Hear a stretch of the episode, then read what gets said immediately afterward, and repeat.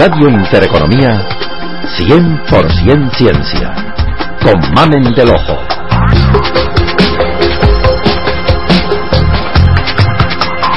Hola, ¿qué tal? Comienza en estos momentos 100% ciencia. Hoy, fusión nuclear.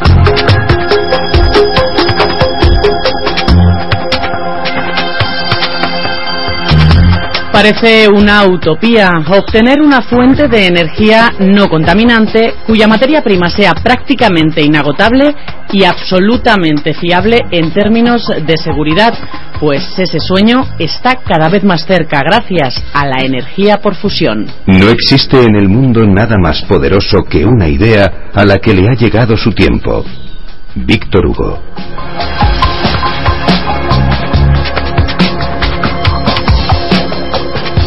Hemos creado un mundo absolutamente dependiente de la electricidad.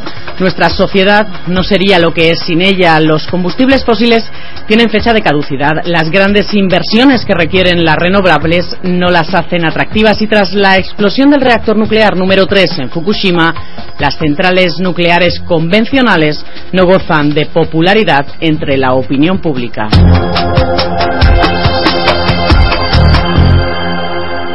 La solución está en las estrellas, pero antes aclaremos conceptos.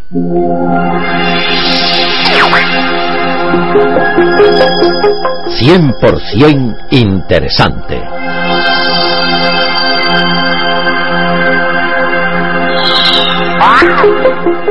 Fisión nuclear. Durante el proceso de fisión se rompen núcleos de elementos pesados. Entonces se liberan neutrones, que rompen a su vez nuevos núcleos en una rápida progresión hipergeométrica. En cada rotura se producirá una liberación de energía. Fusión nuclear. Se unen núcleos de elementos ligeros, de nuevo se produce una pérdida de masa con la consiguiente liberación de energía.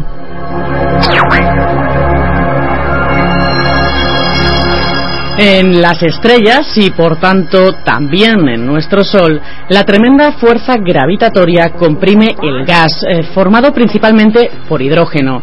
Esta compresión eleva la temperatura, los núcleos de hidrógeno se separan de sus electrones, produciendo una especie de pasta eléctrica gaseosa comprimida y extremadamente caliente, un plasma. El plasma es el cuarto estado de la materia, no es ni líquido, ni sólido, ni gaseoso. La mayoría de la materia que existe en el universo se encuentra en el estado de plasma. El calor extremo en las estrellas hace que solo puedan existir en este estado, el plasma.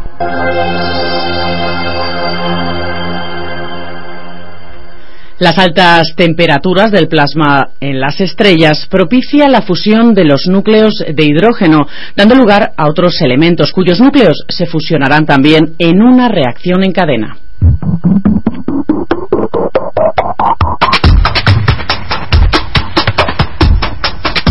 Es este proceso que durante miles de años se produce en las estrellas lo que estamos tratando de imitar a menor escala en la Tierra, un proceso que nos proporcionaría energía por tiempo ilimitado.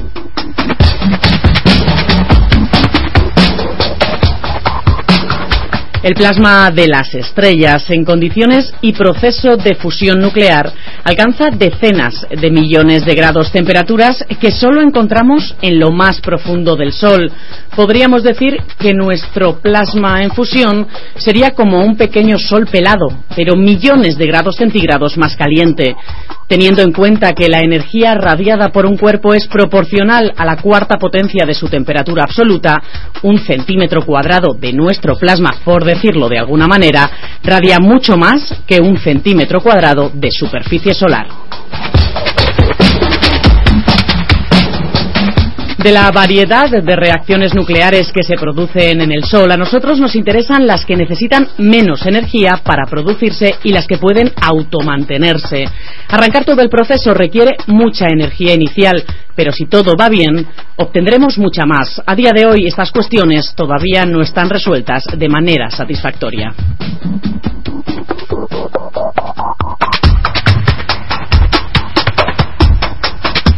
Hidrógeno.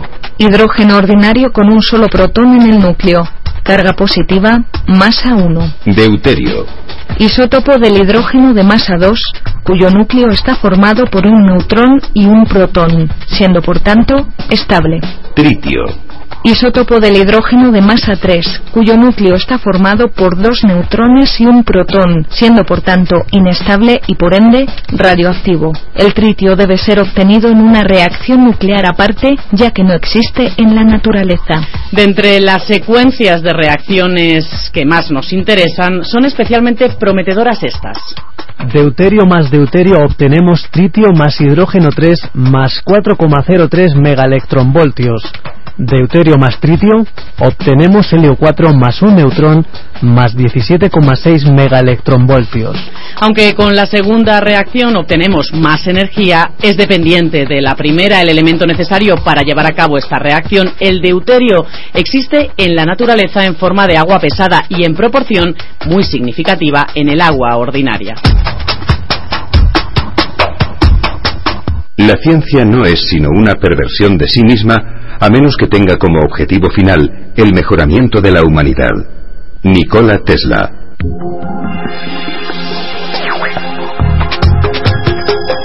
Cien por cien ciencia con Mamen del Ojo.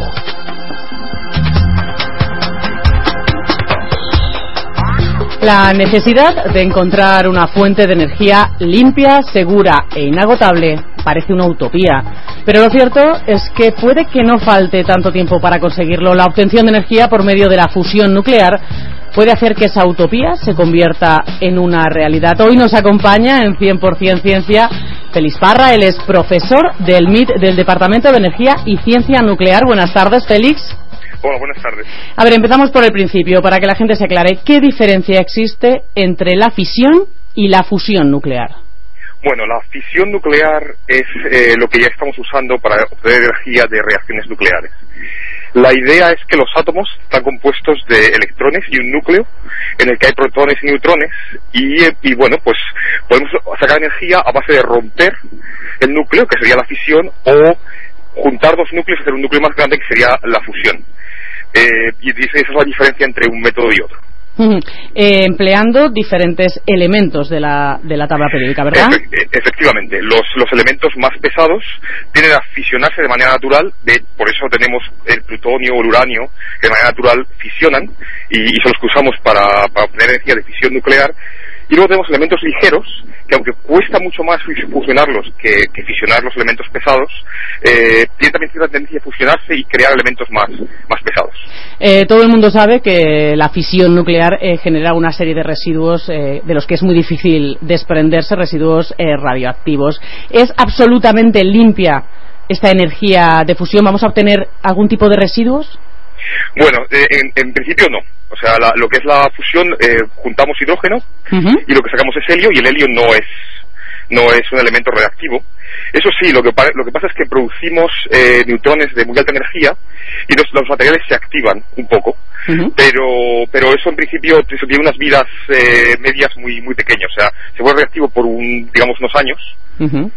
Dos o tres años y luego se, se, se, se, calmaría, no dejaría, volvería a ser un material normal. Esto pasaría con cosas como el aluminio, por ejemplo, con el que hace, con el que haríamos la máquina. Eh, estamos hablando, por tanto, de una energía que sí podemos entender que es una energía limpia, que no contamina. Bien, vamos a centrarnos en lo que es la fusión nuclear.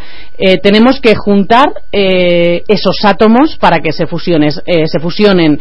En el núcleo del Sol, esa fusión se hace de forma natural y es la propia presión que hay en el núcleo del Sol la que hace que se fusionen. ¿Cómo podemos eh, hacer aquí en la Tierra provocar que los átomos se junten? Porque tienden a repelerse. Efectivamente, eh, lo que pasa en el Sol es que te- tenemos campos gravitacionales muy fuertes porque el Sol es muy pesado, ¿no? Tiene mucha materia y eso pro- eso produce que la fuerza que tiene pues sea suficiente como para juntar los eh, eh, para juntar los, los, los átomos. Cuando lo, lo que no necesita para, para conseguir fusión nuclear es de hecho conseguir ciertas temperaturas muy altas, que es básicamente calentar el material para que las partículas tengan mucha energía y cuando tengan una colisión pues se fusionen. Entonces necesitamos temperaturas de, de orden de 100 millones de grados una barbaridad. es una barbaridad, efectivamente. Y entonces no podemos hacer eso de una manera normal, no, no puedes tener un contenedor de metal que mantenga eso. Entonces hay dos maneras de, de- de hacerlo. La primera es la que tiene, tiene por desgracia eh, una aplicación bélica que es eh, básicamente uno comprime muy rápidamente eh, material y en esa compresión tan rápida la temperatura sube mucho y eso es lo que, es, lo que se hace para, para fusión nuclear, para aplicación de energía, se hace con láseres, pero hay otra aplicación que es la bélica, que es de hecho bombas de hidrógeno y se hace con explosivos, se comprime muy rápidamente con explosivos de fisión, de bombas nucleares y eso produce una explosión.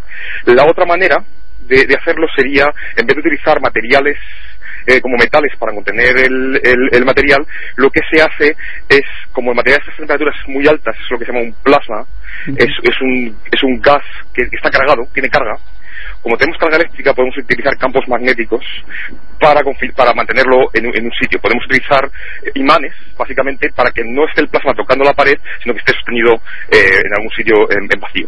Imanes que además tienen que hacer que ese plasma adquiera una forma determinada.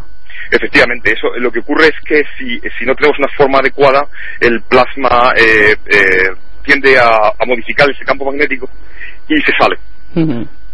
Eh, hemos hablado antes de que estamos trabajando con hidrógeno. Exactamente, eh, la fusión, ahora mismo los estudios se están realizando con isótopos de hidrógeno, exactamente con deuterio, ¿es correcto? Y tritio. Exactamente. Eh, ¿Por qué deuterio y tritio? Porque hay otras combinaciones con las que podemos obtener esa fusión. Resulta que por, por, por eh, eh, fenómenos de física cuántica, el deuterio y el tritio, cuando colisionan el uno con el otro, eh, son muy eficientes a la hora de, de, formar fusión. Es porque hay un efecto que se llama de tunneling cuántico. ¿Cuánto deuterio? Porque hablábamos al principio de una fuente de energía inagotable. ¿Cuánto deuterio y cuánto tritio podemos, podemos tener? Eh, ¿Para cuánto tiempo? Bueno, pues yo, de, verdad que no soy un experto en estas estimaciones, ah. pero estamos, estamos hablando de, por lo que porque la última estimación que oí eran millones de años. Porque el deuterio se puede obtener del agua del mar, y básicamente en una máquina de fusión que esté produciendo eh, eh, pues del orden de gigavatios o cientos de gigavatios de megavatios creo que en la, máquina sale un gramo de material en cada momento, o sea que es bastante poquito. Y, el tritio, de hecho, es, es un producto que producimos de las propias reacciones eh, de fusión. Ajá. Una vez hecha la fusión, eh, ¿cómo se transforma eso en energía? Eso es básicamente como quemar un material. Eh, lo, que, lo que estamos haciendo es quemar hidrógeno, pero quemarlo de esta manera nuclear. Entonces producimos calor y ese calor lo llevamos a un ciclo, eh, de, digamos, básicamente un motor como de vapor, digamos. Uh calienta el material y con eso lo pasa por una turbina y de ahí se sacaría la energía eléctrica. Como una, una central termo, eh, termoeléctrica, ¿no? Por así decirlo. Eh, ahora, una, una curiosidad que se me plantea. Ese calor, esa temperatura tremenda que tenemos en el plasma confinado en esos campos eh, electromagnéticos, tendrá que estar también metida en un contenedor. Sí, ¿Ese, contenedor puede ser de un material cualquiera o, necesitamos unos materiales especiales? Bueno, como realmente el plasma más caliente va a estar separado de la pared eh, porque va a estar sostenido como levitado con un campo magnético. eh, y entonces, en, no, toca, las temperaturas tan grandes de, de, 100 millones de grados nunca llegan a tocar la pared. Las paredes, estamos, se está pensando ahora mismo en diseños de, de, de, reactores que va a estar alrededor, pues eso, de los 1000 grados o incluso un poquillo más. Eh, el problema no es exactamente la temperatura, el mayor problema que tenemos es que producimos eh, partículas de alta energía porque son reacciones muy energéticas y estas partículas al chocar contra las paredes pues estropean un poco el material. Producen envejecimiento en los materiales, ¿verdad? efectivamente. Y entonces la, la, idea es que no puede ser cualquier material. Se están considerando metales refractarios que, que por muy, muy altas temperaturas. Se ha considerado carbono, pero no ha funcionado muy bien. Eh, debido a interacción entre el carbono y el plasma, ¿no? porque el, carbono no, no, fuese bueno para, como material. Eh, yo he escuchado eh, algo, a lo mejor estoy diciendo una tontería, pero he escuchado que se estaba utilizando para revestir las, eh, como revestimiento de las paredes, carbón vegetal. Sí, bueno, lo, lo de coco en concreto. No, no exactamente carbón vegetal, utilizamos carbono. Utilizamos carbono. ah. Sí. Exactamente, no, no, no, no, tal cual, no sacado de la Claro, es que me ha, me, ha, parecido muy llamativo y además que eh, concretaba, no, y de coco, el que es el mejor carbón vegetal, he dicho, bueno, pues mira, volvemos atrás. Estamos con, con altas tecnologías, digo, y utilizamos carbón vegetal. Sí, bueno, eso se usó durante mucho tiempo, pero ahora parece que no es, no es el material eh, más adecuado. Se está pasando a metales refractarios. Pero ese, ese tema todavía está en estudio, ¿no? Todo el tema de materiales es complejo. Efectivamente, el tema de materiales es una cosa que además, debido a, a que había otros problemas eh, eh, mayores em, eh, que se han estudiado como que tienen que ver más con el plasma en sí mismo, pues los materiales es una cosa que está empezando ahora otra vez a cobrar más importancia. Eh, hablamos del ITER, eh, se nos va terminando el tiempo. Eh, ¿Cómo va este proyecto? Pues va bastante bien. Eh, es un proyecto que, que la idea es testar la parte científica. O sea, no va a ser un reactor. Eh, y bueno, es una, es una colaboración entre, entre la Unión Europea, Japón, India, China eh, y Estados Unidos. Estados Unidos, sí. Y, la, y Rusia, creo que es. Sí, sí, Y- Rusia, Rusia.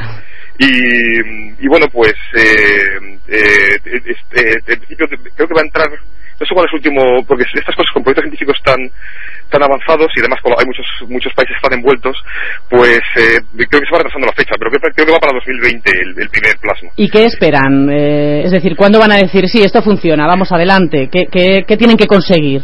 Bueno, la idea, la idea que queremos entender es entender, esto es un, es un proyecto científico, o sea, es como en un motor de combustión, un motor como de coche, sería en vez de estudiar lo que es la parte eh, de ingeniería, digamos, cómo, cómo, cómo conectaría uno el motor al coche, lo que estamos haciendo es realmente investigar la llama. ¿No? la, la llama que no tiene en el, en el motor. Y entonces la, la idea es eh, llegar a, un- a unas condiciones que en las que esté lo que es la parte del plasma a, a un- unas condiciones parecidas al- a lo que necesitamos en un reactor. Estamos bastante seguros de que va a funcionar bien. Hmm. Lo que, nos, lo que, lo que pasa es que ahora mismo, eh, eh, haciendo una planta de fusión, eh, lo que necesitaríamos sería optimizar. Entonces, lo que queremos entender es más bien la física para ver si podemos optimizar un poco la, la- la parte del plasma. Y, que, y sobre todo que sea realmente rentable. Efectivamente, uno de los problemas que tenemos es, Es el que arranque, ¿no? es, es, es el coste de capital. Tenemos un eh, las, eh, para hacer centrales ahora mismo que sean competitivas, tenemos que hacerlas muy grandes. Ujú. Entonces, tiene, tiene dos problemas. Uno, es muy difícil pedir dinero para hacer una central enorme y la otra cosa es que, que estas centrales eh, no quiere no quiere uno que las centrales se estropee y se quede medio país sin energía. Claro. Eso es un problema. Además, eh, tal y como están las cosas hoy en día a nivel económico, eh, a mí que este proyecto continúe adelante me parece asombroso y pienso que sí que hay una rentabilidad detrás y un interés, porque si no, ahora mismo nadie da un duro por nada y menos por investigaciones científicas. Una, una pregunta complicada ya para terminar. Fecha en la que el mundo se, esté- se pueda aprovechar, eh, bueno, fecha o décadas, en las que nos podamos estar aprovechando realmente de esta energía por fusión nuclear. Bueno, pues digamos que ITER va a buen puerto y, y, bueno, eh, con lo que aprendemos de ITER podemos empezar a diseñar una primera central nuclear. Yo creo que la primera central eh, de fusión nuclear podríamos tenerla en unos 30 años, quizá 40. Eh, vale, no voy a ver si has ganado la apuesta o no, porque no creo que esté aquí detrás del micrófono, pero tomo nota del 2030-2040 y ya nos llamamos, ¿vale? Feliz a ver si has aceptado. Muchísimas gracias, ha sido, ha sido un verdadero placer charlar, charlar contigo estos minutitos en 100% ciencia. Espero poder hablar más adelante de otros temas contigo, más del plasma, que me interesa también ese tema. Bueno, muchas gracias. Gracias a ti, Félix.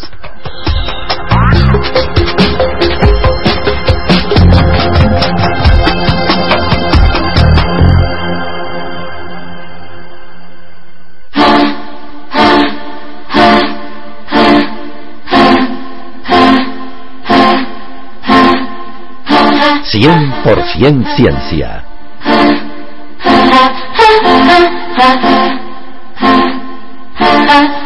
En la actualidad se siguen dos líneas de investigación para poner a punto un dispositivo que permita contener la reacción de fusión. Confinamiento electromagnético. La naturaleza eléctrica del plasma permite diseñar un campo magnético para mantenerlo encerrado. Si se realiza una fluctuación controlada del campo, se podría producir una compresión brusca del plasma capaz de desencadenar la fusión. Los problemas que plantea el confinamiento electromagnético son, por un lado, calcular la configuración del campo y, por otro, la construcción de electroimanes capaces de conseguir un confinamiento estable. Confinamiento inercial. Sobre unas pequeñas píldoras de deuterio y tritio congelados se enfocan un gran número de láseres de alta potencia, generando una onda de choque que propicia la fusión.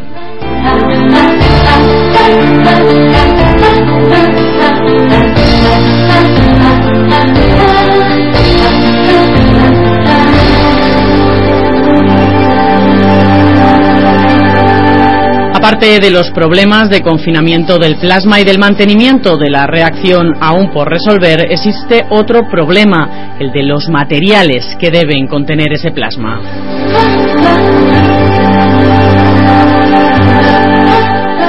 Intentando solventar estas cuestiones se encuentran los científicos de ITER, el reactor termonuclear experimental internacional situado en Cadarache, al sur de Francia, un proyecto basado en el concepto de tokamak de confinamiento magnético. ITER costará 10.300 millones de euros, siendo el tercer proyecto más caro de la historia después de la Estación Espacial Internacional y del proyecto Manhattan. Y hasta aquí lo que ha dado de sí 100% ciencia esta semana. Recuerda nuestra dirección de correo electrónico ciencia arroba intereconomía.com y que también estamos en Twitter. Volvemos la semana que viene después del boletín de las 8 en punto de la tarde. Hasta entonces, pásenlo bien. Adiós. 100% ciencia